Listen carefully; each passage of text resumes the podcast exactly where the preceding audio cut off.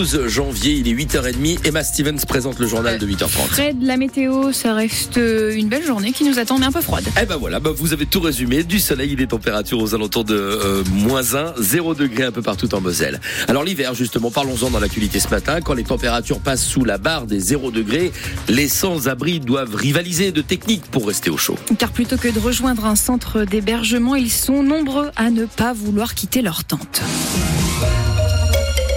des vols, notamment, certains préfèrent subir le froid dehors. C'est le cas de Jérôme qui passe son premier hiver à la rue. Malgré le grand froid, bon, on arrive toujours à trouver des petites solutions pour pas avoir euh, froid. Bah déjà, il suffit d'isoler sa tente, se protéger du vent et surtout euh, éviter l'humidité. Donc c'est bien isoler le sol.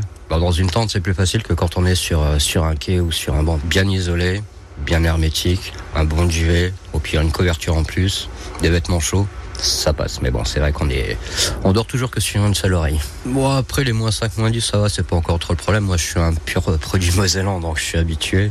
Mais c'est vrai que pour certaines personnes, euh, ouais, c'est très compliqué. Je préfère justement qu'il fasse entre guillemets moins 10 que là, depuis mi-octobre, la pluie tous les jours. La pluie, c'est plus difficile à se réchauffer, à rester au chaud, surtout pour les habits. Quand on est mouillé, on est mouillé. Donc on n'a pas forcément le, luxe de pouvoir se faire un sèche-linge tous les jours et de se changer tous les jours. Et pour éviter que les personnes sans domicile fixe ne dorment dehors, comme Jérôme, la Moselle a activé en début de semaine le niveau 1 du plan Grand Froid. Conséquence, 10 places d'hébergement ont été ouvertes par l'association Est Accompagnement à Metz et 8 ont été ouvertes à Florange. L'enquête se poursuit après la découverte par les policiers de Longwy de plus d'un kilo d'héroïne et trois 3000 euros en liquide. Découverte en début de semaine dans un appartement de la commune de Réon, dans le Pays Haut. Cinq personnes ont été interpellées et placées en garde à vue. Plusieurs régions, dont le Grand Est, attaque SNCF Réseau euh, devant le Conseil d'État. Les collectivités dénoncent les hausses des péages ferroviaires pour 2024, 2025 et 2026. Cette année, l'augmentation moyenne est de 8%. Ça représente tout de même 13 millions d'euros de plus pour la région Grand Est, rien que pour cette année. Et ça va devenir très compliqué de payer, estime Thibault Philippe, son charge des transports à la région et invité de France Bleu Lorraine ce matin. Il demande plus de transparence sur l'utilisation de cet argent. Deux nouvelles ministres du gouvernement Attal sont des proches de Nicolas Sarkozy. Rachida Dati, ancienne ministre de la Justice, désormais ministre de la Culture, et la rémoise Catherine Vautrin au ministère du Travail, de la Santé et des Solidarités. Un ministère avec autant de prérogatives, c'est loin d'être de bon augure.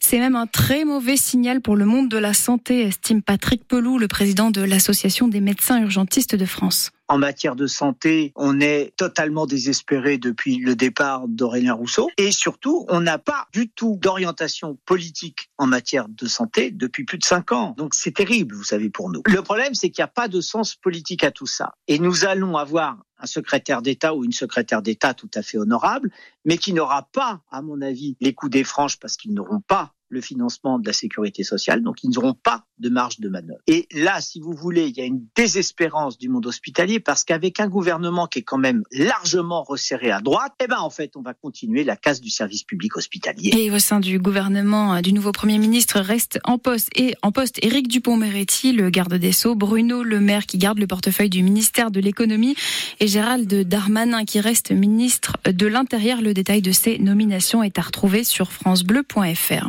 Le confinement a changé nos habitudes de communication. Selon une étude de l'INSEE, quatre ans après le début de la pandémie, 6 Français sur 10 utilisent Internet pour appeler des proches. C'était seulement 4 sur 10 avant le Covid. Les plus de 75 ans, eux, sont aussi plus nombreux à envoyer des emails. Il a rapporté le maillot Grenat 14 fois cette saison. Simon Elissor quitte le FC Metz pour 3 qui joue en Ligue 2. C'est un prêt avec option d'achat dans ce mercato hivernal.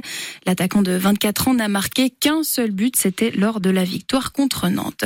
Le jeune joueur de Marly, Harold de Maillot, chute à la dernière marche. Il ne participera à l'Open d'Australie. Il s'est incliné cette nuit dans son troisième match de qualification en 2-7, 6-3, 7-6. Le tournoi du Grand Chelem de, Grand Chelem de Melbourne débutera la semaine prochaine et le Messin Hugo Humbert, classé 21e joueur mondial, affrontera au premier tour du tableau principal un joueur issu des qualifications. On ne sait pas encore lequel. Trois semaines après, à la station de ski de la c'est celle de Gérard May qui ouvre ses portes demain. À partir de 9h, il sera possible de dévaler les pentes à. Enfin, celles qui resteront euh, ouvertes à cause du manque de neige, seulement un télésiège et trois téléskis sont en fonctionnement.